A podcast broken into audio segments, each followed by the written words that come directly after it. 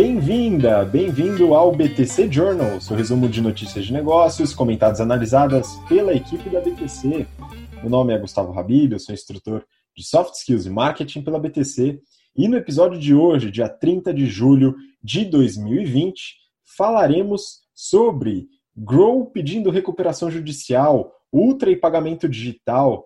Também vamos falar sobre a briga entre Facebook e TikTok, WeWork e ajuda das imobiliárias. É, também falaremos sobre o leilão da Oi.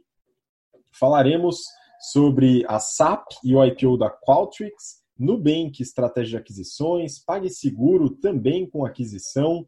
E em resultados do trimestre falaremos sobre Cielo, Hackett, dona da Veja, Spotify e Intel. Tem bastante coisa para a gente falar hoje e estou, obviamente, muito bem acompanhado aqui dos meus caríssimos colegas de bancada, né? Mayara Rocon, instrutora de estratégia e marketing da BTC. E aí, Má, tudo bem? Oi, Habib. Oi, gente, tudo bem? É um prazer estar aqui com vocês discutindo essas notícias. Muito bom, bem-vinda. E também Renato Aracaki, instrutor de Finanças Corporativas, Valuation e Estratégia. Fala aí, Renato. Fala pessoal, tudo bem? Fala Gustavo, Maiara. Prazer a todos. Mais uma semaninha. Espero que todos tenham, estejam bem saudáveis aí. Agora está fazendo bastante frio.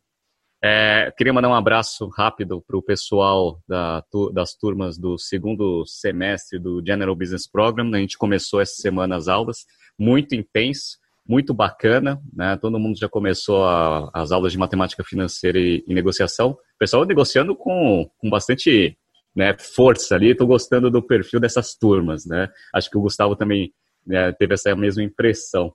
E se você é, tem interesse em aprender um pouco sobre modelagem agora, porque as turmas já estão fechadas, a gente tem nosso curso de modelagem com inscrições abertas, o EBP, entre o nosso site www.btcompany.com.br barra EBP, Excel Plus Business Program. Vai começar daqui a algumas semanas, então tem bastante vaga ainda. E tem os nossos cursos de mercado financeiro, General Finance Program, com inscrições abertas também. Uma turma começando agora, daqui a algumas semanas, e outra começando em setembro. Então, entre o nosso site, barra General Finance Program, GFP. E vamos para cima, porque hoje tem bastante notícia e bastante solicitação das nossas redes sociais. Isso aí, a gente aproveita né, os alunos, alunas que pedem algumas informações, algumas empresas para a gente comentar aqui, a gente inclui na pauta, né? Então o pessoal será valorizado, né? A gente fala que os alunos têm prioridade, mas quem quiser pode sugerir através do Instagram. Então aproveita e segue a gente lá no Instagram, arroba instabtcompany, tá? E se você acompanha a gente pelo BTCcast, nas plataformas de podcast, uma delas a gente vai inclusive comentar hoje, né? Que é o Spotify. Segue a gente também no YouTube, tem bastante conteúdo. E na última semana, a Mayara vai lembrar, a gente bateu um papo muito bacana com a Carol, uma das fundadoras da Insider, né, Mayara? Exato. Carol, super é, criativa, empreendedora aí. Além de antes já ter trabalhado em consultoria estratégica em startup, a gente falou bastante dessa parte de carreira, o que, que move o empreendedor, as certezas que você precisa ter para iniciar o seu business. Então, foi um papo muito legal. E a Carol é uma pessoa que eu admiro bastante. Então, super indico aí para vocês ouvirem. Pois é, eu também indico e eu estou usando aqui a minha camiseta da Insider, né, que é um produto bem bacana, eu gosto bem, né, são parceiros nossos, né, e é, é um ponto que a gente falou na entrevista, né, que eles falam dos produtos antivirais, essa camiseta, a máscara são antivirais né? E não é só da boca para fora, eles levaram todos os produtos para fazer uma série de testes no laboratório da Unicamp, né, através de, de testes elaborados e também normas técnicas. Né? Então é importante esse carinho que eles têm com a ciência e a tecnologia. Isso é bem interessante. Então, se você quiser conhecer um pouco mais dos produtos, né, acho que vale a pena, é www.insiderstore.com.br. Os produtos antivirais são bem interessantes, dá uma olhada lá. Bom, vamos começar, pessoal. Tem bastante notícia, então é, já vamos com tudo aqui nas primeiras, né? A gente já começa, pessoal, com uma notícia bem recente, saiu ontem, né? Eu peguei aqui do Infomoney. Dona das bikes Yellow e patinetes Green pede recuperação judicial. A Grow, dona das marcas Yellow e Green, já havia suspendido serviços em 14 cidades e encerrado o negócio de bicicletas esse ano. Né, pessoal? E agora chegou a recuperação judicial. Eles informam aqui, através da reportagem, que as dívidas da Grow totalizam 40 milhões de reais. Renato, é, a gente já falou sobre a Grow e os problemas que ela poderia enfrentar, né? Então, é, não parece ter muita surpresa aqui, né? Não, infelizmente não tem nenhuma surpresa a empresa ela conseguiu enfrentar quase todos os, os, os, percalços estratégicos que a gente aborda no nosso curso. Então, é um novo negócio, regulação, competição e agora, né, a cereja do bolo, a pandemia. Mas o negócio já vinha bem mal antes da, da, da pandemia, a pandemia só acelerou esse processo. É, e eles estavam vendo né, que para voltar a operar, eles iam ter um aumento do custo operacional, até para higienização, etc., algo que provavelmente não ia fazer o modelo continuar é, operante. Já não era rentável, e ainda com esse aumento aí de, de despesas, também não, não, vai mostrar muita perspectiva. Então, felizmente, né, pediu proteção, vai ficar aí um tempo tentando se reestruturar, tem esses 40 milhões aí para tentar resolver, provavelmente vai ter uma operaçãozinha de M&A, já teve lá na, antes, né? Os fundadores já tinham vendido isso para um fundo e agora vai ter um repasse aí. Então só tem que ver quem vai comprar, porque o Uber entrou, acho que se, se eu não me engano, em janeiro aqui no Brasil, já picou mula, não quer mais. Inclusive já vendeu toda essa parte de operação de patinete para Lime, que também tinha entrado, no, ah, acho que ano passado aqui no Brasil, deu quatro meses, foi embora. Então, assim, esse negócio provavelmente aqui no Brasil ele não vai conseguir ter vida longa no, no médio prazo. Aparentemente, o modelo vencedor aí, depois de toda essa, essa esse período, foi o da, lá da TMBC, que a gente avaliou aqui na, no BTC Journal. Então, uma pena. Infelizmente, era um negócio difícil, agora está indo para o buraco mesmo. Pois é, é interessante a gente analisar esse mercado de economia compartilhada, né, que é muito interessante, mas é difícil de estruturar. Por isso é muito importante tentar acompanhar aí os, principalmente os casos de insucesso. A gente trabalha muito isso dentro da BTC, né? E semana passada a gente comentou sobre uma empresa de car sharing, né, a Turbi, e até o pessoal mandou uma mensagem para mim, um abraço aí pro para o time da Turbi, né, sobre o aprendizado de casos de insucesso. Né? A princípio, eles estão usando isso para elaborar um negócio mais sustentável, que é muito positivo. Né? A Grow, vamos acompanhar o que, que vai acontecer. Né? Próxima notícia, pessoal, aqui a gente vai passar as curtinhas. Né? Primeiro, eu peguei essa daqui do valor econômico. Né? E a gente já falou muito do mercado de meios de pagamento aqui e o quanto empresas tradicionais e de outros mercados englobam os meios de pagamento nas suas linhas de receita. E tem mais uma. Ultra entra em pagamento digital. grupo cria a empresa de serviço financeiro que reúne Abastece Aí e quilômetros de vantagem. Né? Então, a gente tem mais uma empresa no mercado de meios de pagamento, né, Renato? O que, que você acha disso? É, aquela brincadeira que a gente sempre faz, só falta a gente ter o nosso famoso meio de pagamento, porque absolutamente todo mundo no mercado né, quer ter o seu meio de pagamento. Só relembrando, para todo mundo saber, Grupo Ultra tem o Ultragás, Ultracargo, Oxiteno, toda a rede do, dos postos Ipiranga, e tem a Extra Farma. Essa estratégia que eles fizeram dos quilômetros de vantagem para fazer a fidelização já é de longa data. Inclusive, eu gosto bastante, acumulo bastante quilômetros de vantagem. Eles lançaram recentemente, já não é tão recente assim, mas o app, o Abastece Aí, que também tem bastante facilidade, eles deram bastante desconto aí, estão dando até agora para você conseguir utilizar isso daí. E agora eles estão querendo integrar todas essas estratégias para fazer o seu meio de pagamento e ganhar dinheiro com isso. E, cara, faz bastante sentido. Ele só de loja MTM tem mais de 2.400 lojas, o Jet Oil 1.500, posto de posto Ipiranga uma cacetada. E aí eles transacionam muita coisa. E aí eles vão usar esse fluxo financeiro que a gente explica lá em Finanças Corporativas Valuation para conseguir ganhar dinheiro com isso, além, obviamente, da fidelidade e o plano de fidelização com o cliente. Então, assim, eu acho uma estratégia muito bacana muito bom ganhar sinergia aí nas operações que já existem. E eu acho que talvez, indo para esse caminho, eles podem até dar um, né, um ar ali de integração um pouco melhor ali no portfólio com Extra Pharma, né? Extra Pharma é aquele negócio que a gente não consegue entender muito bem no, no portfólio da, da, do grupo Ultra, né? Tudo é sinérgico, menos Extra Pharma. Quem sabe, né, usando esses planos de fidelidade e fazendo toda essa parte de meio de pagamento, eles não conseguem integrar também no Extra Pharma para fazer o ativo ter um pouco de né, um valor estratégico um pouco maior do que tem agora.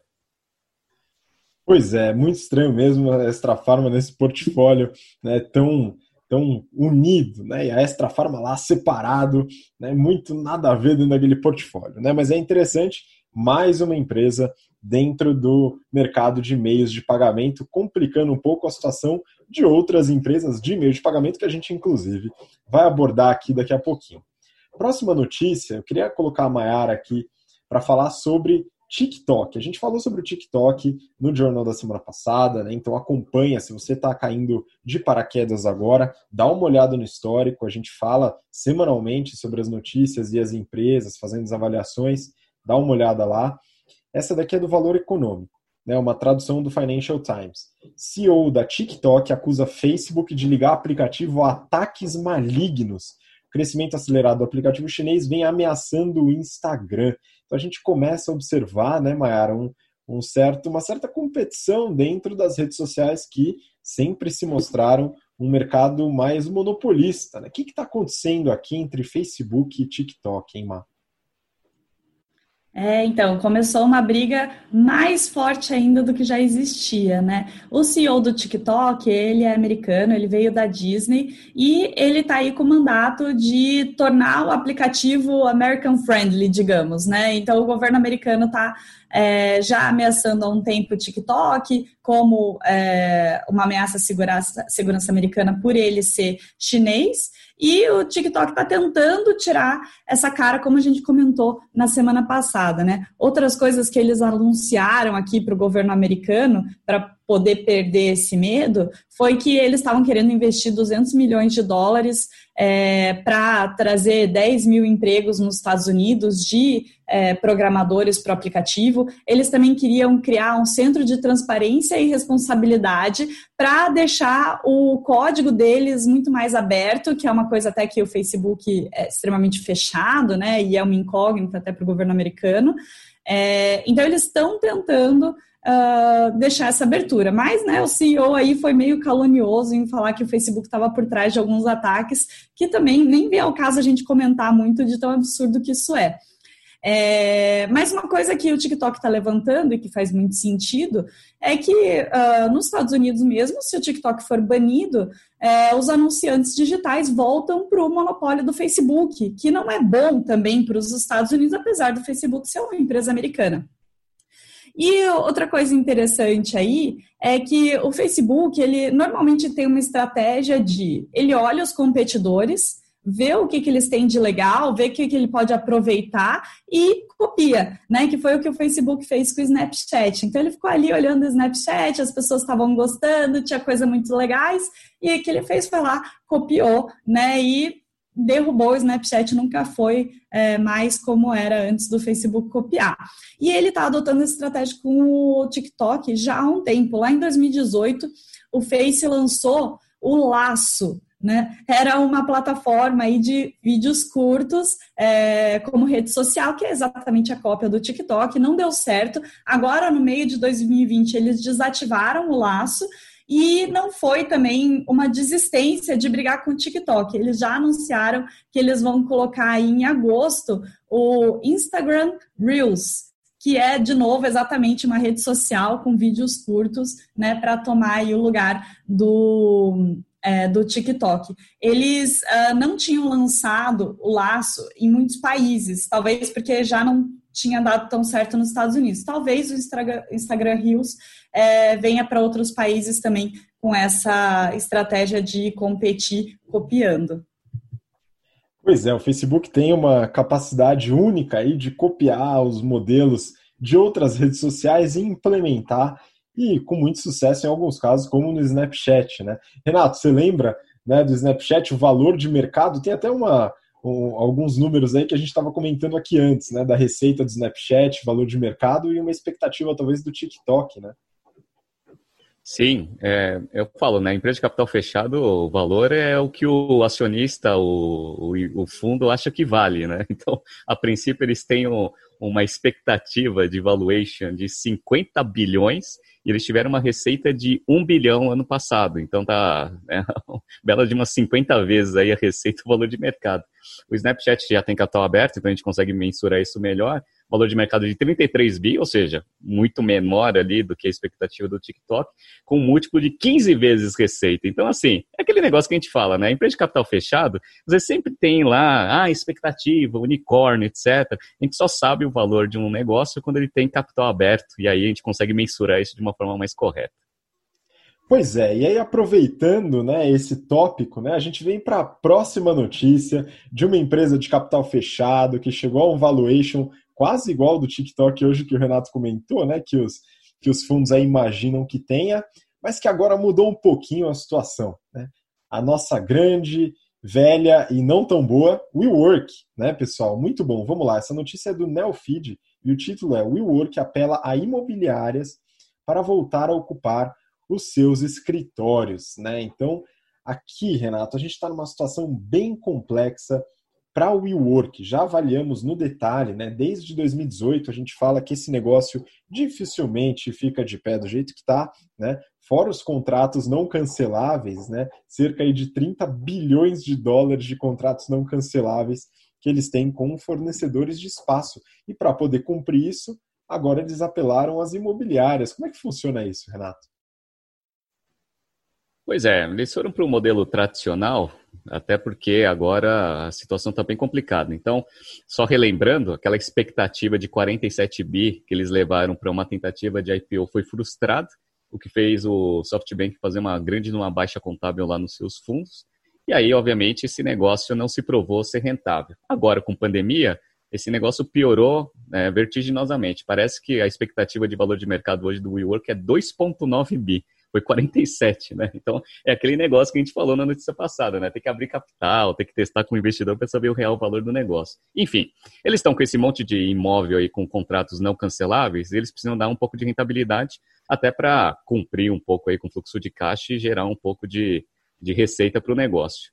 E aí, o que eles fizeram? Eles foram para o método tradicional, né? Foram fazer algumas, alguns acordos com as imobiliárias tradicionais para conseguir ocupar esses espaços. A princípio, eles estão fugindo do modelo que eles iniciaram, né, que era ter vários espaços, e aí todo mundo poderia ir lá, e eles estão indo mais para pegar esses espaços e alugar para grandes empresas. Eles falaram que 65% da, dos espaços ocupados são ocupados por empresas com mais de 500 funcionários. Isso daí já é uma, uma pivotagem ali no modelo de negócio. Ah, e aí parece que eles vão tentar fazer isso para frente usando a imobiliária. Minha única dúvida é que esse mercado de aluguel, de espaços, etc., é um mercado tradicional, ele não tem tanto spread assim para você colocar tanto intermediário. Então já tem um intermediário que é o WeWork que precisa rentabilizar o seu negócio.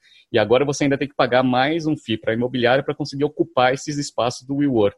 Então o que vai acontecer? Se o resultado no passado do WeWork já era péssimo, ainda dando 6% de comissão, que parece que é o tradicional lá nos Estados Unidos para imobiliária, esse negócio vai continuar queimando caixa e aí o valor de 2,9 bi talvez até diminua, né? Vamos ver para frente como que o WeWork vai se virar dentro dessa situação. A princípio, eles estão falando para o mercado que, dado esse negócio de home office, etc., as grandes empresas vão se interessar mais ainda por esses espaços flexíveis, né? Então, assim, vamos ver aí quem que tem razão. Só quero saber se o WeWork vai ter caixa para sobreviver até ver se a tendência vai dar certo ou não. Exatamente. Né? Quem está feliz hoje em dia é o fundador do WeWork, que saiu com uma boa grana aí antes do negócio degringolar, né? mas o, o modelo aí está com sérios problemas. Né? Colocar mais um intermediário, de fato, vai prejudicar bastante no mercado que não é como o mercado bancário, por exemplo, com spreads altos. Né? Ele é um mercado bem mais apertado. Bom, vamos seguir né, para a próxima notícia. Né? Isso daqui a gente fala bastante de negociação, né? Então, eles fizeram contratos não canceláveis com os fornecedores, né? E isso tira muito da sua flexibilidade na hora de negociar, né? É muito complicado. E a gente fala também sobre leilões. A gente está fazendo as negociações agora nas aulas de negociação do General Business Program, né?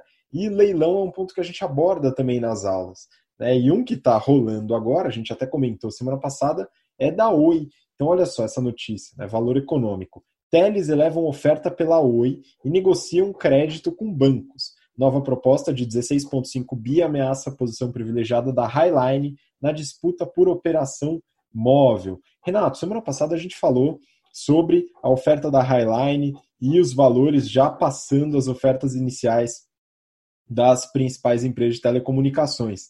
Né? E agora a gente está vendo o leilão dando certo, né? O que está acontecendo aí? Pois é, a estratégia de leilão está funcionando. A Oi vai conseguir maximizar bastante o valor do ativo que ela tem. Por quê? Porque esse ativo de telefonia móvel ele tem muito valor, principalmente no mercado que é oligopolizado, que é a Oi, Claro e TIM, eles têm, eles enxergam muito valor nesse, nesse ativo. Uma coisa que foi de surpresa para o mercado foi a Highline entrando com a Digital Colony, fazendo uma oferta total por três ativos da Oi, que é a parte de torres, ofereceram um bilhão, a parte de celulares, que é os 15 bilhões que eles pegaram bem no piso ali da, da oferta mínima, e também a parte de infra, que é uma operação que a gente detalhou aqui no plano de recuperação da, da Oi, que eles vão, a Oi vai manter 49% do negócio, mas vai vender 51%. A princípio, a, Digital, a Highline, junto com a Digital Colony, ofereceram 6,5 bi. Ou seja, a oferta total, né, ou seja, o, o valor total ali que a, a Highline está oferecendo para a Oi, dentro desses três ativos, é de 22,5 bi. Então, isso daí gerou uma exclusividade na negociação, o que deixou as três maiores Oi, a, a, a Claro, a TIM, né, é, muito preocupado. É, o que vai, que vai, acontecer? A Vivo, né? Vivo, Claro e TIM. É, pô, eu não posso perder esse ativo porque a gente está num mercado extremamente concentrado. Então, ter mais um player no mercado para a gente é ruim. Então, é engraçado que a, é, é, é, esse consórcio já fez um aumento no valor, já ofereceu 16,5 bi. Você fala assim, ah, um bi e meio a mais, é, dentro do valor original, 10% a mais do que o piso, não é tanta coisa. É tá? Porque principalmente porque eles estão adicionando interesses dentro dessa negociação. Eles além de oferecer um bi e meio a mais do que a Highline, eles ainda estão se comprometendo a utilizar a infraestrutura da, da Oi por por um prazo de longo prazo, ou seja, vai ainda gerar bastante free cash flow ali, fluxo de caixa operacional para a Oi no futuro. Isso daí para a Oi conta porque ela vai ter 49% da empresa de infraestrutura. Então isso daí é interessante. A gente está olhando aí as bases das negociações, então tem muito daquele negócio de negociação é, cooperativa, interesses, tudo que a gente aborda aí no nosso curso. Vamos acompanhar aí, porque esse negócio vai, vai se concretizar só no último trimestre. Então, tem muita água para rolar. A única coisa que eu vi, né, dei uma olhada rápida ali no balanço da Vivo, da Claro e da TIM, eles não têm caixa para conseguir oferecer tanto dinheiro assim, as três. E aí, o que eles já fizeram? Né? Já abriram linhas de crédito com JP Morgan e com Itaú BBA para conseguir ter dinheiro para fazer oferta. Ou seja, eles também estão com bala. Então, provavelmente, a Oi vai conseguir né, valorizar bastante esse ativo até o final do ano. Vamos ver enquanto que fecha e só com essa expectativa a ação da Oi já disparou. Quem fez investimento lá atrás e ouviu um pouco ali do BTC Journal da minha análise, eu acho que ganhou um pouco de dinheiro. Muito bom, né? Então as especulações aí estão aumentando aí o valor para os acionistas da Oi que arriscaram lá naquele movimento. Renato, só um pequeno é, toque aí, eu acho que o volume do seu microfone deu uma baixada, beleza? Então se puder dar um aumento aí no volume, né, foi imediato aí, mas só para a galera ouvir bem aqui, mas está show de bola. Vamos lá. Então, legal, essa estratégia a gente já acompanhou. Se você não viu o episódio da semana passada, que a gente fala do processo da Oi, da Highline Digital Colony, dá uma olhada lá, tá? Agora vamos seguir, pessoal, falando mais sobre fusões e aquisições, né? Esse episódio vai ter bastante sobre fusões e aquisições, né? Eu acho aqui uma notícia bem legal sobre a SAP, uma empresa que a gente faz tempo que a gente não fala, hein, pessoal? Empresa relevante aí do mercado de RPs que eu quero que a Mayara comente um pouco. Eu peguei duas notícias, pessoal. Uma da Forbes e o título é SAP planeja IPO para Qualtrics, aquisição que custou 8 bilhões de dólares. A gente falou sobre essa aquisição mais ou menos dois anos atrás, né? Então, quando o Journal ainda estava engatinhando. Né? E também uma outra notícia aqui da Exame, brasileira Cristina Palmaca assume presidência da SAP na América Latina. Ma, que, que aconteceu, né? Vamos tentar retomar essa questão da Qualtrics, né? Essa empresa de data analytics aí que eles fizeram a aquisição, né? Como está o mercado da SAP e também essa, é, essa nova presidência aqui na América Latina. Valeu, Habib. É, então, a, até para começar, né, a SAP é uma empresa né, muito conhecida pelo ERP deles, né, praticamente um sinônimo de ERP no mundo. É, e aí, quando as pessoas pedem para descrever o SAP, eu falo ela é alemã, né? Ou seja, o RP deles é super organizadinho, super quadradinho, super customizável. E assim, se você compra uma extensão deles é, que, que pega a sua empresa de uma forma ampla e customize né, nas áreas é, oferecidas, ele fica perfeito, ele roda super bem. Então é um, um SAP muito bom. Ele é super quadradinho, tem seus problemas aí, é difícil você fazer um puxadinho nele tal, que nem outros ERPs do mercado, mas é sensacional e não é à toa que é uma super empresa. Só que nos últimos anos, né, é, eles viram que não dava para ficar só nessa área, muitas áreas têm é, sido desenvolvidas aí em tecnologia, em software, e eles não queriam ficar de fora. Então, o que aconteceu? Nos últimos cinco anos, eles compraram 16 empresas, né? Entre 14 e 18, eles compraram 16 empresas. E, e aí agora, né, desde, desde 18, eles estão fazendo um esforço para poder integrar essas empresas ou integrar da melhor forma dentro da SAP. E aí uma das empresas que eles compraram foi a Qualtrics, lá no comecinho do BTC Journal, a gente já falou dessa aquisição, então se tiver interesse, volta lá, dá uma olhada nesse capítulo é, nesse episódio. e o que, que é a Qualtrics? Né? É uma empresa que eles falam que cuidam de ecossistema XM, que é Experience Management. Né? Esse termo eu nunca tinha ouvido falar, mas eu achei muito legal. E eles, é, esse gerenciamento de experiência não é só do cliente, mas é também do funcionário. Essa empresa foi comprada lá em 2018.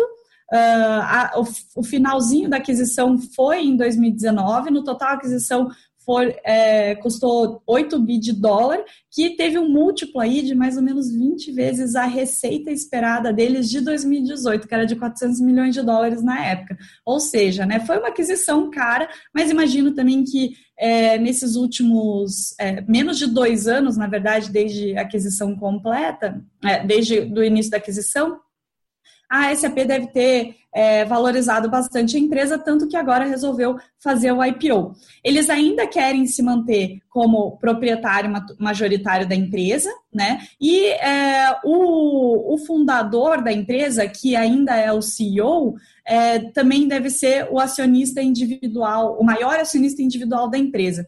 Ele fundou a empresa lá em 2002 com o pai e o irmão, então nem faz tanto tempo assim, e a empresa já é gigante. Agora, com a quarentena, a Qualtrics é, se viu beneficiada porque as pessoas estão comprando mais online, então as empresas querem fazer o gerenciamento dos clientes remotamente e as empresas é, têm né, mantido os funcionários trabalhando remotamente. Então, também fazer o, o gerenciamento dos funcionários remotamente é o, o, né, o ponto de sucesso ali da Qualtrics e eles estão é, vendo a quarentena como uma oportunidade.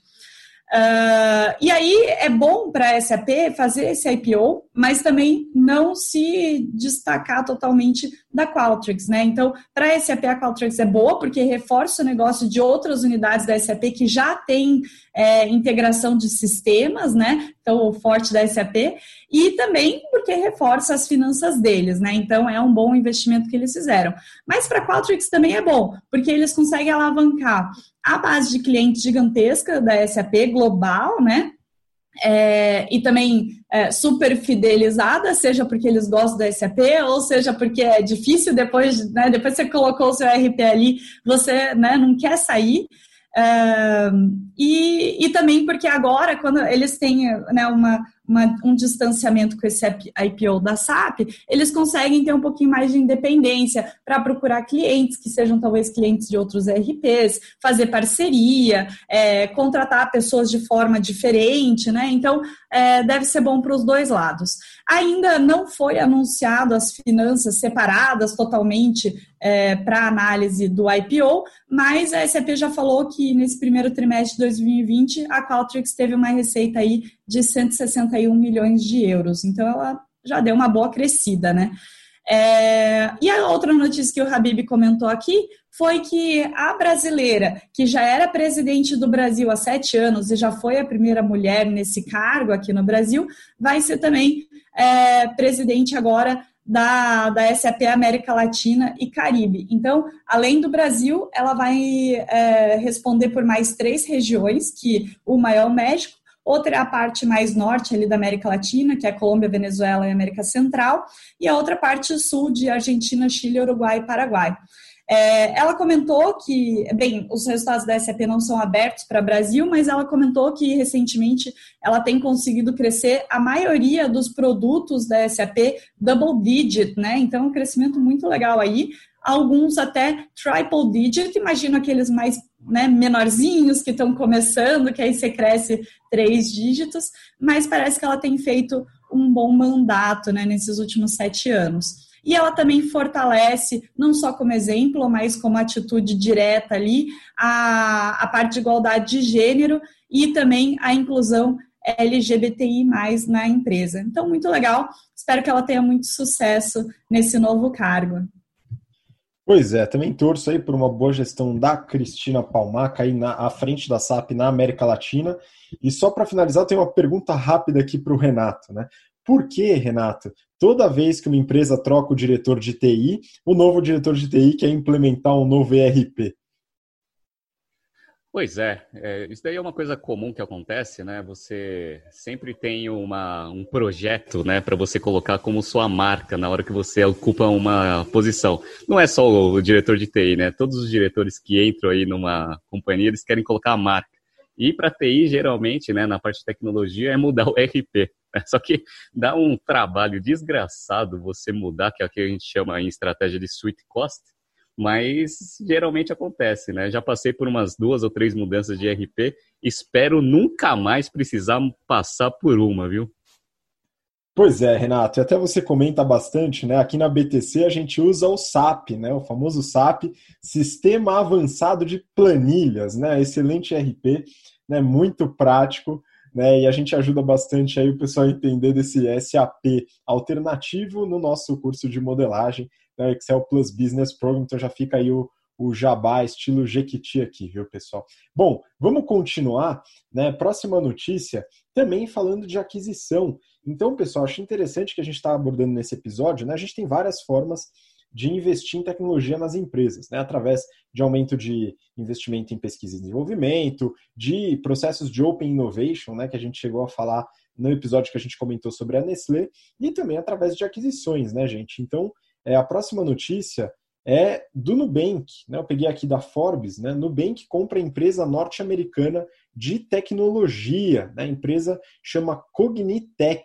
E aí eu queria entender, né, a Mayara comentar um pouquinho sobre essa aquisição né, da Cognitech e se isso é um equi-hiring, né? O que está acontecendo aqui? Exato, aí é a primeira aquisição internacional do Nubank, né? Então eles compraram essa empresa que é de engenharia de software e eles fizeram dois uh, sistemas que são usados nessa parte de programação, o Clojure e o Datomic, né? E desculpa aí se eu falei errado, porque não é a minha área. Mas o legal aqui é que essa empresa já prestava serviço para o Nubank, né? Serviço é, com os 20 funcionários que eles têm, né? E o, é, a aquisição aí provavelmente foi um acquihire mesmo, né? Então falar assim, pô, essa empresa é legal aqui, em vez de ficar prestando serviço né, como separado, vamos trazer ela para dentro. E como ela não é muito grande, é, imagino que ali os 20 funcionários fossem considerados talentos é, pelo Nubank, né? Então, ela queria fazer, na verdade, a contratação desses 20 e não realmente comprar uma empresa, porque ela era pequenininha. Eles não comentaram aqui o valor da aquisição, eles já tinham, na verdade, feito uma aquisição seis meses atrás, nesse ano ainda, da plataforma Tech, que também é, já prestava serviço para eles, né? Era uma consultoria na parte de método ágil, desenvolvimento e gerenciamento de produtos digitais, e provavelmente também foi outro acquihire deles. E não tem nada de ruim fazer acquihire de vez em quando, né? Então você está crescendo ali, você precisa de talentos especializados, você achou eles no mercado, você acha talvez errado fazer a contratação dos clientes diretamente do seu fornecedor, né? Então, até certo ponto aí pode dar algum problema. Então, você vai lá e compra a empresa inteira para é, integrar, né? É, o Nubank até se declara aqui uh, como uma empresa de tecnologia que quer usar os serviços da Cognitech é, para melhorar o, os serviços que eles estão oferecendo e que faz total sentido para o caminho deles, né? E aí, uh, queria perguntar aí para o Renato o que, que ele entende de acquihire, se ele tem outros exemplos, se isso funciona no mercado, como que você acha aí, Renato?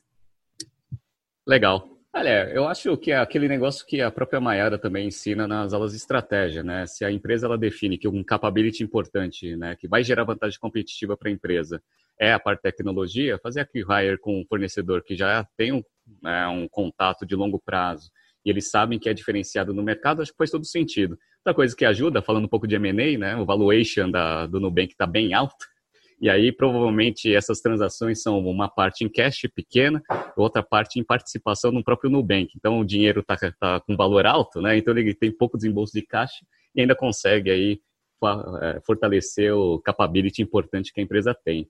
E até falando um pouco sobre esse tipo de transação, a gente comentou aqui um ex-aluno nosso, do Bruno Bueno, grande abraço aí para o Bruno, ele é, foi adquirido aí pela Acreditas, num processo acquihire também. Eram fornecedores, tinham uma expertise muito boa, Acreditas olhou e viu que fazia muito sentido ter essa habilidade para dentro da, da companhia e fez a aquisição. Então, isso daí é bem comum, né? principalmente quando a empresa ela acredita que isso vai ser uma fonte de vantagem competitiva no longo prazo.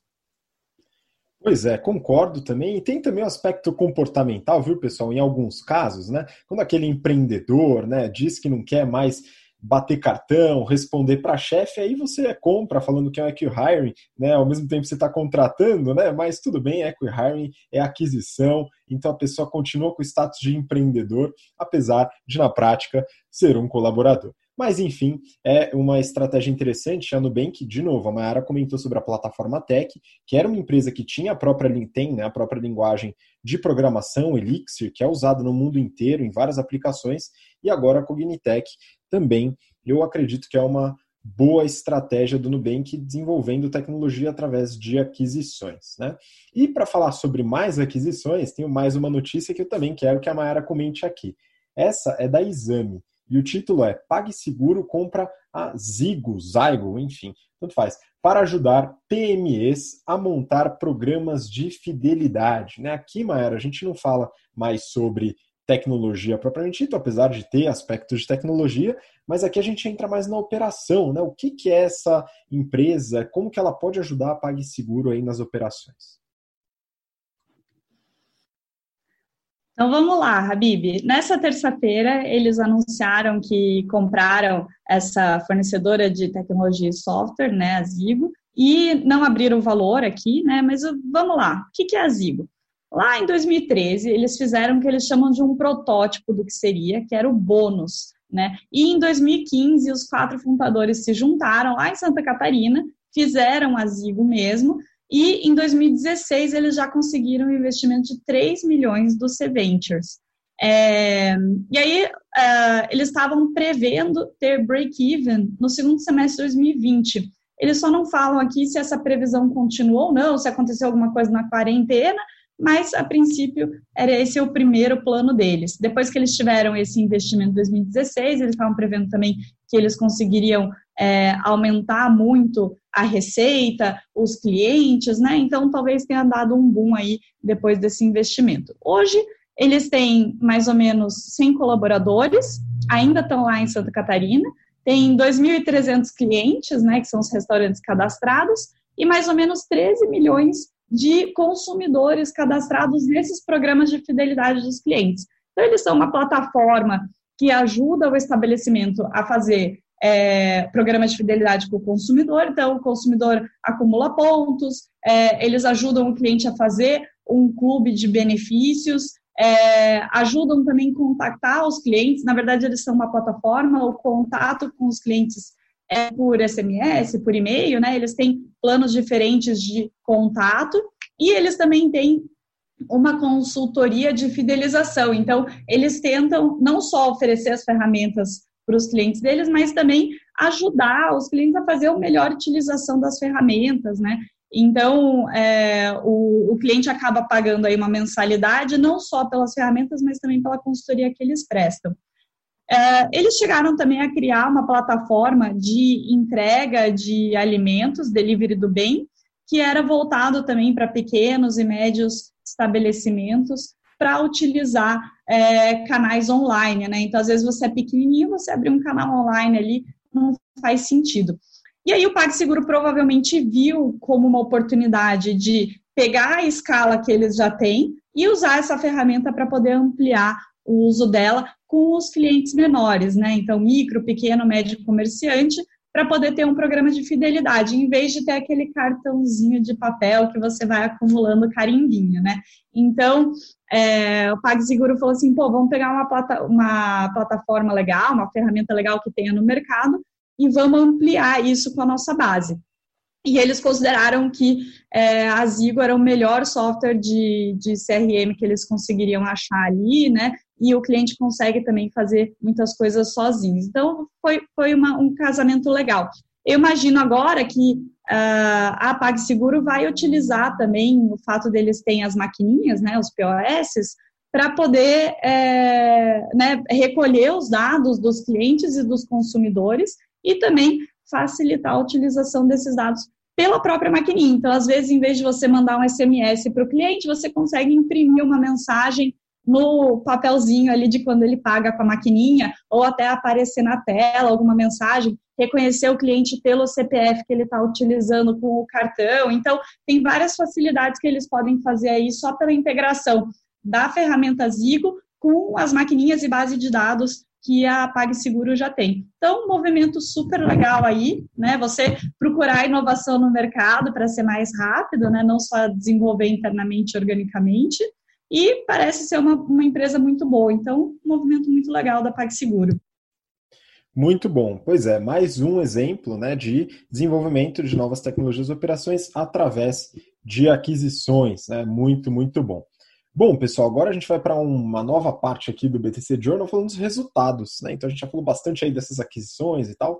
Vamos entender um pouco mais os resultados, começando com Cielo, essa notícia da Exame, né? E o título é Para além das maquininhas, Cielo aposta no crédito e na emissão de cartões. Em novembro, a credenciadora passa a oferecer conta de pagamento para seus clientes por meio do Cielo Pay, que vai emitir seus próprios cartões. Renato, a gente falou da Cielo recentemente com aquela treta toda do WhatsApp, né? Então o WhatsApp vai começar a fazer pagamento, a parceira única é a Cielo, o Banco Central foi lá e podou, enfim, todo aquele negócio.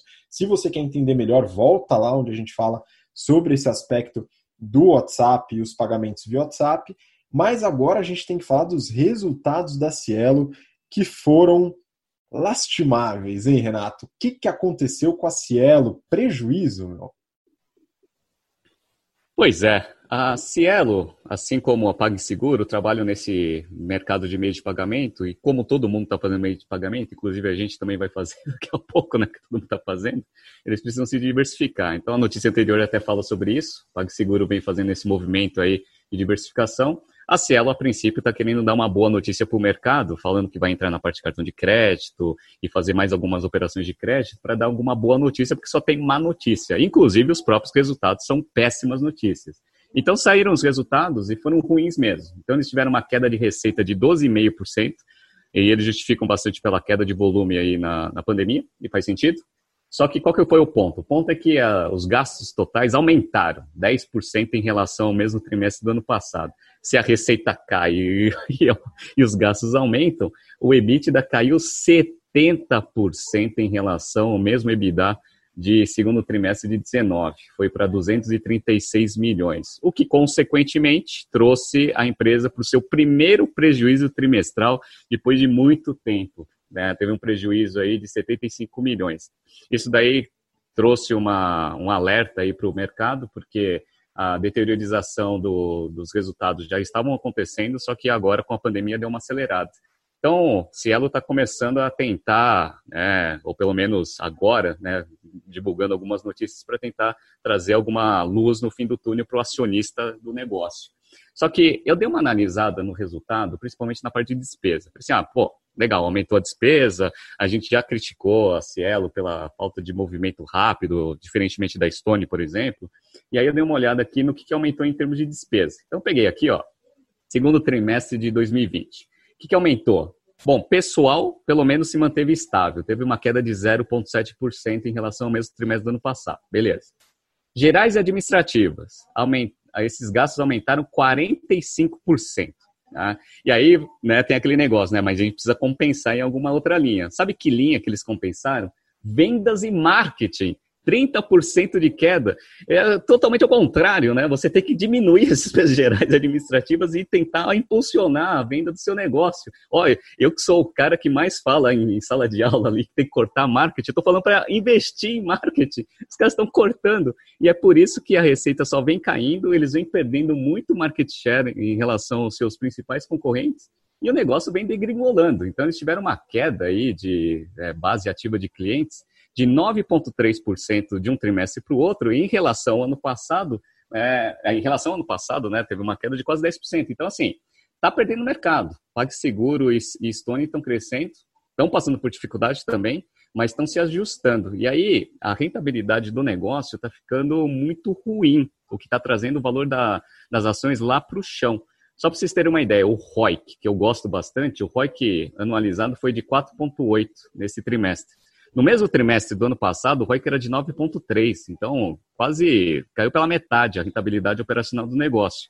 E aí, destruição de valor. Então, o valor de mercado no segundo trimestre do ano passado era de 18,3, já está em 12,6 em queda. Vamos ver o que vai acontecer. A gente já falou da Cielo, ela vem tentando aí, de alguma forma, dar algumas boas notícias para o mercado. As boas notícias que saem, geralmente elas são rechaçadas logo em seguida, né? O negócio do, do Facebook. Vamos ver se essa parte de crédito aí é uma boa saída para o negócio, mas está mal.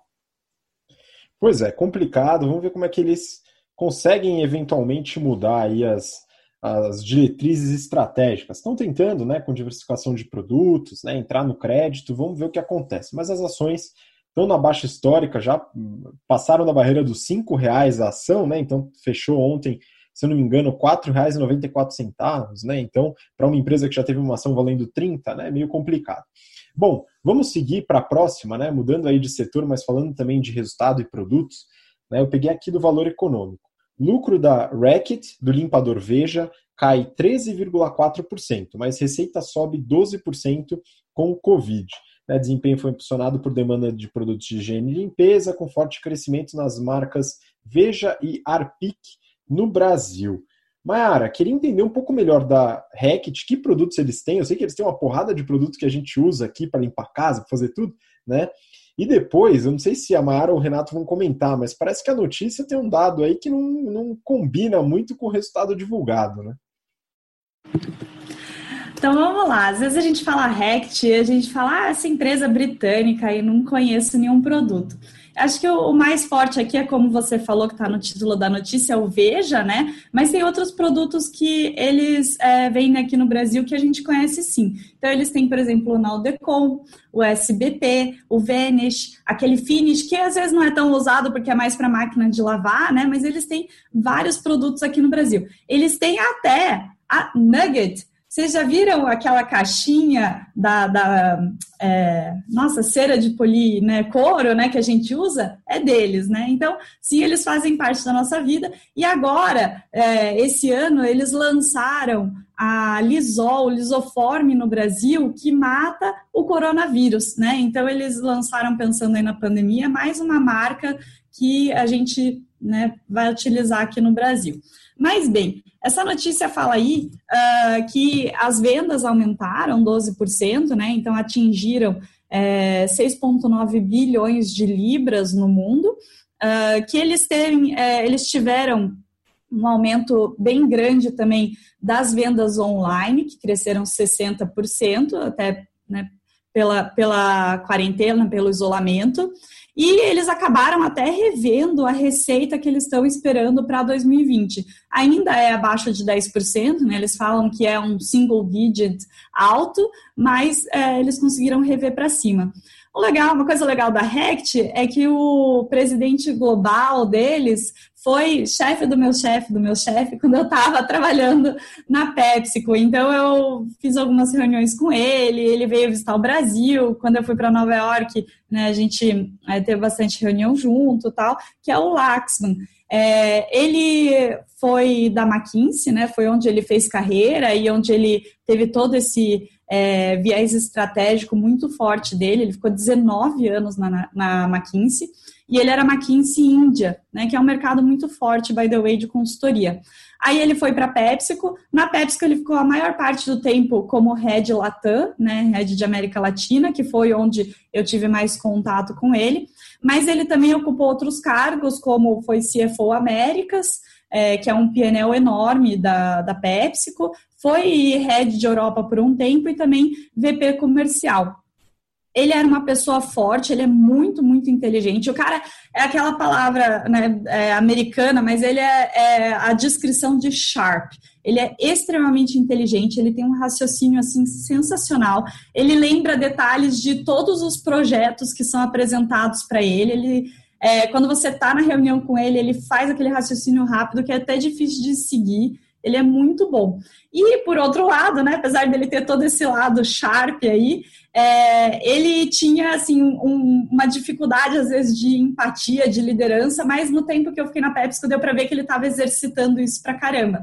E até por ele ser muito inteligente, ele usava várias técnicas, até que a gente aprende aqui no GBP, né, técnicas de, de comunicação, de liderança, de linguagem corporal, mas ele era muito bom. É, e aí, uh, como uma das pessoas né, muito boas ali, talentos muito altos da PepsiCo, ele era um dos dois candidatos a assumir o lugar da Indra quando ela saísse do cargo de presidente global. E acabou que ele não foi o escolhido. Então, imagino que isso também acabou é, drivando a decisão dele de, no ano passado, ir para a RECT. Né? Mas, bem, é, então, eles têm aí esse portfólio super completo, é, eles estão com estratégias de crescimento muito forte, baseado também nesse relacionamento com o consumidor através das marcas, né? E agora em 2020 também uma coisa que eu achei muito legal de meta deles, que tem a ver com o, o nosso assunto de dois é, journals para trás, é que eles querem que um terço da receita líquida venha de produtos mais sustentáveis do portfólio deles. Mas bem, falei aqui então de estratégia, de receita, de portfólio. Agora eu vou pedir para o Renato olhar os resultados de lucro. E aí confesso que eu fiquei lendo essa notícia aí e fiquei batendo a cabeça para tentar encontrar cadê esse prejuízo aí no balanço deles, Renato? Pois é, essa notícia ela está com uns dados incorretos. A gente também, eu, quando a gente estava discutindo sobre a empresa, eu vi lá, não, teve uma queda de lucro líquido, eu olhei os financials, dei uma reviravolta no negócio, tentei fazer cálculo né, para chegar num jeito diferente no número, e a notícia está errada. Né? Na verdade, é isso que aconteceu. É, a empresa ela teve um crescimento de receita, teve um crescimento de lucro operacional e teve um crescimento de lucro líquido também. Então a empresa ela foi ótima, assim. E eu falo que o portfólio dela é o mais adequado de todas as empresas que a gente já analisou aqui para o período de pandemia que a gente está vivendo. Por quê? Ele tem lá uma unidade de higiene, que é o que a gente está né, mais em casa, então a gente está consumindo muito mais esse tipo de produto, e a parte de health. Eu falo que acho que é a marca que eu mais consumo aqui, no, aqui em casa, né? Tem o Finish, que é o que você falou lá de máquina de lavar, o Veja, o SBP, tem um monte, na Udecom, eu, eu, eu, eu, tenho muito problema de garganta, né? Tem aquele Strepsils também que eu, que eu uso. Quando eu fui ver, meu, todas as marcas que eu uso são dessa empresa, né? Enfim, eles têm lá 60% da receita deles vindo de health, 40% vindo de higiene. Higiene né, tem uma margem operacional um pouco maior, e aí fez o, a margem operacional da empresa como um todo aumentar. Então, a margem bruta, a receita, né? Foi quase 7 bi de, euro, de, de libras no, no, no, nos primeiros seis meses, com uma margem bruta de 60,9, uma margem bruta altíssima.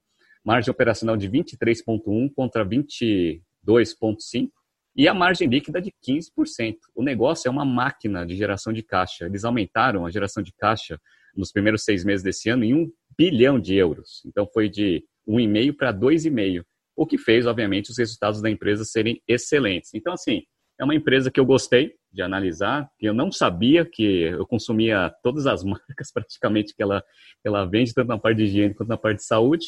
e está com os resultados fortes e provavelmente vai se manter aí nos próximos trimestres, por isso que o guidance mudou para o final do ano.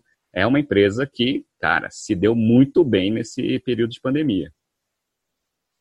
Show de bola, muito bom. É legal conhecer mais dessas empresas que a gente nunca ouviu falar, né? Mas que estão no nosso dia a dia, né? E que você muitas vezes será ludibriado por títulos é, errados de alguns sites de notícia. Né? Eu gosto muito do valor econômico, a gente usa aqui, é um site com alta credibilidade, mas pode ter erros, né? Então, dá uma olhada aqui no BTC Journal que a gente vai a fundo para ver se tem um erro ou não, já apontamos alguns aí, né?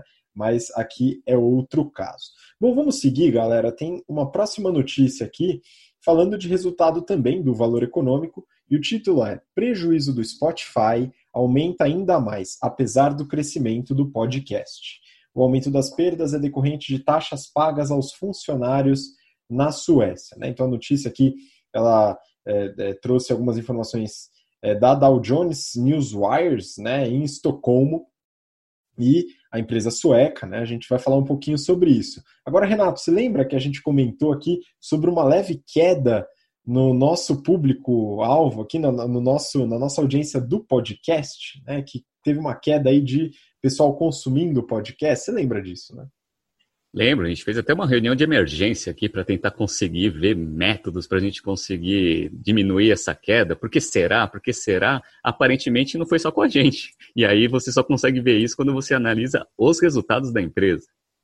Pois é, Renato, muito interessante. Eu analisei aqui, coincidentemente eu sou investidor do Spotify também, né? Então eu gosto de analisar aqui as empresas que eu invisto. Acho um bom exercício aí para você que está em casa.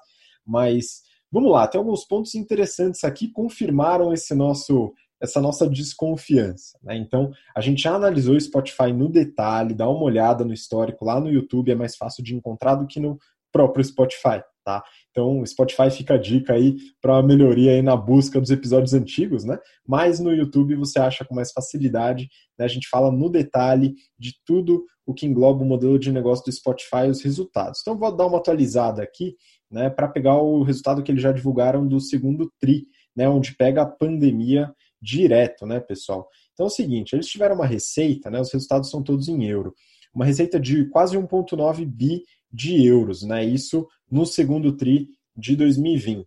E isso teve um, um aumento em relação à receita do segundo TRI de 19, de 13,3%, mas o que acontece aqui? Né, entrando no detalhe da linha de receita, eles separam em duas linhas, né, a receita de premium, que são as assinaturas de Spotify, e as receitas ad-supported, né? Então são o pessoal que ouve é, de graça com anúncio, a receita vem pelos anúncios. No premium, eles tiveram um aumento de usuários de 27%, atingindo 138 milhões de pessoas, e de receita de 17%, tá? É, quase 1,2 bi de receita em premium. Né? E você pode considerar aqui alguns aspectos de promoção, redução de ticket médio e tal, e muito da, do que eles vendem é o plano família, né? então tem esse ponto também. Já no suportado por anúncios, né, teve um aumento de 31% de usuários, mas uma queda de 21% de receita, né, totalizando 131 milhões. Né? E o que acontece? Por que teve aumento de usuários e queda de receita? Por queda de uso do aplicativo. Né? Então, eles anunciaram no resultado que teve uma queda forte durante a pandemia de ouvintes, né? não do número de ouvintes, né? número de usuários, mas do tempo de uso, né? do tempo de uso do Spotify. em uso em veículos, né? eles consideram esse tempo aí de uma queda de 50%. É muito forte.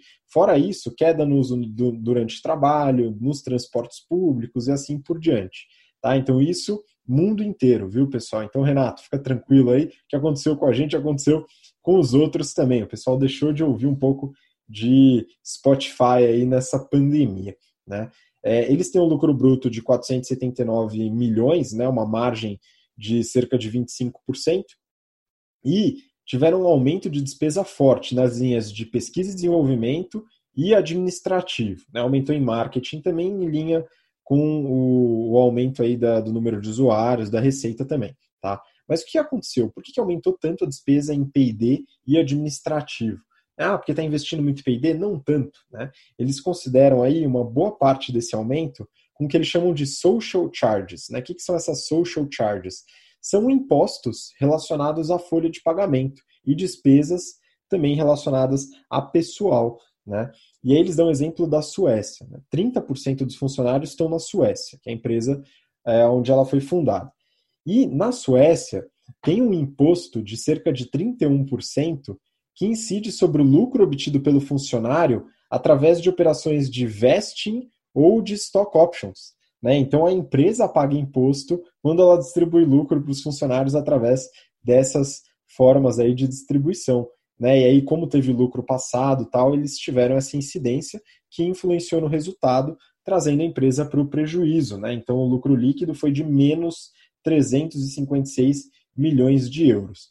Aí a gente pensa, né? Tá ferrado, tal. Não, vamos devagar. Né? O Spotify gera caixa já tem alguns trimestres. Né? Então, apesar de ser bem tímida a geração de caixa, eles tiveram aí uma geração de caixa operacional de 39 milhões de euros no trimestre e um free cash flow de 27 milhões. Fora o, o caixa poupudo que eles têm aí, né, de quase 1,15 bi né, em caixa e equivalentes. Né? Então, a empresa teve uma queda de performance operacional devido a esses custos mais altos e também ao, ao modelo de uso durante a quarentena, né, que reduziu o tempo de, de ouvintes, né, mas ainda está sustentável. Né, o modelo ainda continua é, forte, né, vamos dizer assim, para as empresas de streaming. Acredito que o Spotify é, se destacou aí mais cedo, entrando no lucro e na geração de caixa. Então, tá tudo certo por enquanto, apesar dos pesares da pandemia. Bom, isso foi resultado do Spotify, tá, pessoal? Agora vamos para a próxima, né? Tem mais uma notícia aqui. Essa daqui foi pedido de alunos, hein, pessoal? Interessante. O título aqui dessa notícia é o seguinte: vamos só dar uma olhada aqui, abrindo a notícia. Intel cai mais de 16% com atraso no desenvolvimento de chip. A informação anulou o efeito do resultado positivo do crescimento de 22% no lucro líquido da empresa no segundo trimestre. Renato, a gente já falou da Intel aqui, né? Comentamos da AMD, acho que vale a pena até fazer o comparativo, mas houveram algumas mudanças operacionais aí que eu acho que vale a pena comentar. O que aconteceu com a Intel? Como está rolando essa produção e esse resultado? Legal, vamos lá. A Intel, a gente já falou de uma notícia, acho que uns dois ou três BTCs de ano passado, que a Apple decidiu fazer a sua transição para produzir os próprios processadores. Isso é uma notícia ruim para a Intel, mas não é tão ruim assim por causa do volume. Mas o que vem me preocupando bastante, que a gente tinha já mencionado na notícia algumas semanas atrás, é que ela vem atrasando o seu pipeline de desenvolvimento, o que está trazendo né, uma certa dificuldade para desenvolvedor de software, as empresas que fazem hardware, etc. E foi exatamente o que aconteceu. Os resultados foram excelentes, até por causa da tendência aí de aumento de volume de venda de notebook, data center, etc. Mas é, essa perspectiva de atrasos no desenvolvimento fizeram as ações caírem que nem um foguete. Então, vamos pegar aqui um pouco só da, dos resultados e aí a gente explica, eu tento explicar um pouco do que está acontecendo. Bom, a receita, como você falou, a receita líquida subiu 22%, sendo que 52% da receita deles vem de produtos para data data, né, que eles chamam centric, que é para é, servidores, etc. Aumentou 34% é, nesse segmento segmento de PCs aumentou 7%, representa 48% do, da receita total. Então, o que aconteceu? Vamos pegar aqui resultados do semestre. A margem é, bruta caiu, né, foi de 58,2% para 56,9%, mas isso daí trouxe um aumento muito forte na, no lucro operacional, porque a receita subiu bastante, apesar do, da margem ter diminuído um pouco, diluiu bastante custo, e aí o lucro operacional aumentou, ah, foi para 45% de aumento do primeiro semestre do ano passado para agora, que a, e a margem operacional subiu de 27 para 32 e a margem líquida subiu de 25 para 27. Então, continua sendo um negócio excepcional, uma, com margens operacionais altas, com grande geração de caixa. Qual foi o grande problema? O grande problema é que dentro desse anúncio, eu entrei lá nos resultados, e aí eu vi que a, a Intel ela já, já falou que ela está com bastante dificuldade de fazer o seu processador com 10 nanômetros, né, que é o, o, o tamanho ali do negócio para colocar é, microprocessadores né, e deixar o negócio cada vez com capacidade maior, é seguindo a lei de Moore. E agora eles estão com uma outra geração que eles vão diminuir ainda mais né, o tamanho para 7. E se eles já tiveram problema com 10, vão ter problema com 7 também. Então eles já avisaram que vão atrasar tanto de 10 quanto de 7. E aí isso daí trouxe uma má notícia para o mercado, e aí as ações caíram que nem um foguete naquele dia do anúncio. Aí você fala assim, pô, o resultado foi tão bom, é porque a perspectiva de médio prazo da empresa fica ruim. E aí, o que, que foi a coisa mais é, grave da, da, do comentário ali no, nos resultados? É que eles admitiram que estão com dificuldade no desenvolvimento para conseguir aumentar ali o processamento do, dos seus microprocessadores, e eles estão pensando em terceirizar uma parte né, dessa, desse desenvolvimento para TSM, que é a Taiwan Semiconductor Manufacturing, que eles, a princípio, eles têm uma tecnologia que vai ser melhor ali para fazer essa evolução dos seus processadores. Aí que vem o ponto, né? Então, a, a, grande vantagem competitiva da Intel era ter os seus laboratórios, a sua fonte de desenvolvimento, P&D, proprietário, para conseguir fazer o desenvolvimento desses microprocessadores. A princípio, eles não estão mais conseguindo ter a mesma eficiência que tinham no passado e vão querer terceirizar a coisa que era o diferencial da empresa, e aí, isso é, ainda é pior, por quê? Porque a TSM, ela é a fabricante dos processadores, ou tenta ajudar na parte de tecnologia e desenvolvimento junto da AMD, que é um concorrente da, da Intel, mas que obviamente tem um tamanho muito menor, tem 10 vezes menos receita do que a Intel.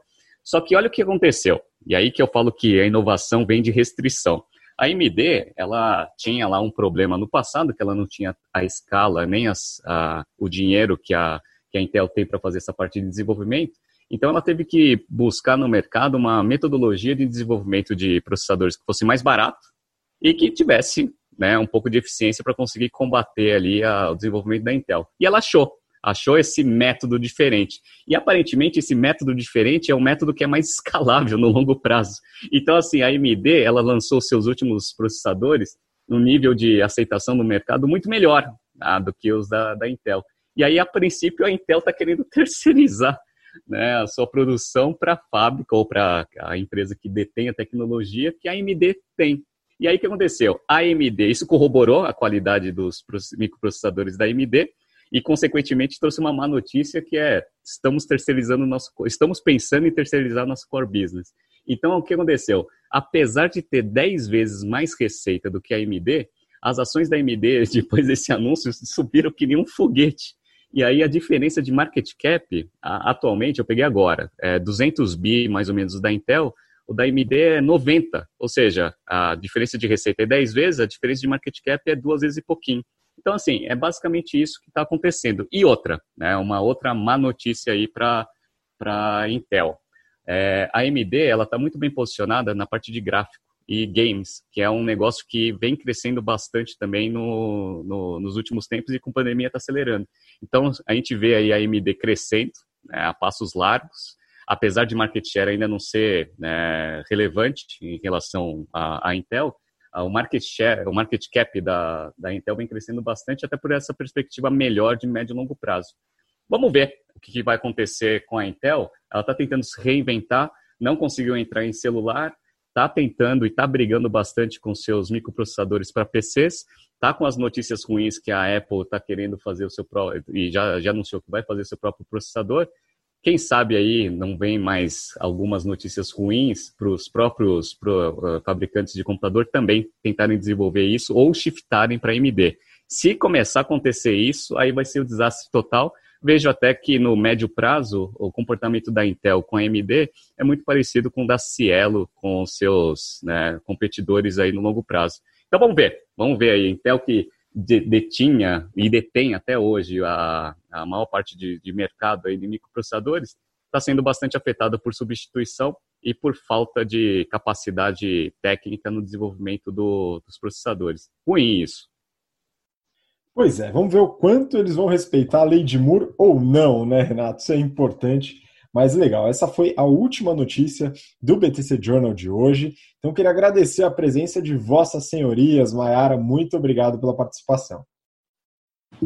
Obrigada, Habib, obrigada, Renato. Queria mandar aqui um abraço especial, porque Né? Desde o mês passado eu estou fazendo parte do Journal, recebi bastante carinho aí dos ex-alunos, amigos, né? Então, queria mandar um abraço para vocês. É, e também um abraço para a turma de férias, né, que encerrou as aulas ontem. Então, foi um prazer estar aí com vocês. Já estou recebendo os diplomas no LinkedIn, é muito orgulho, né, da, da BTC.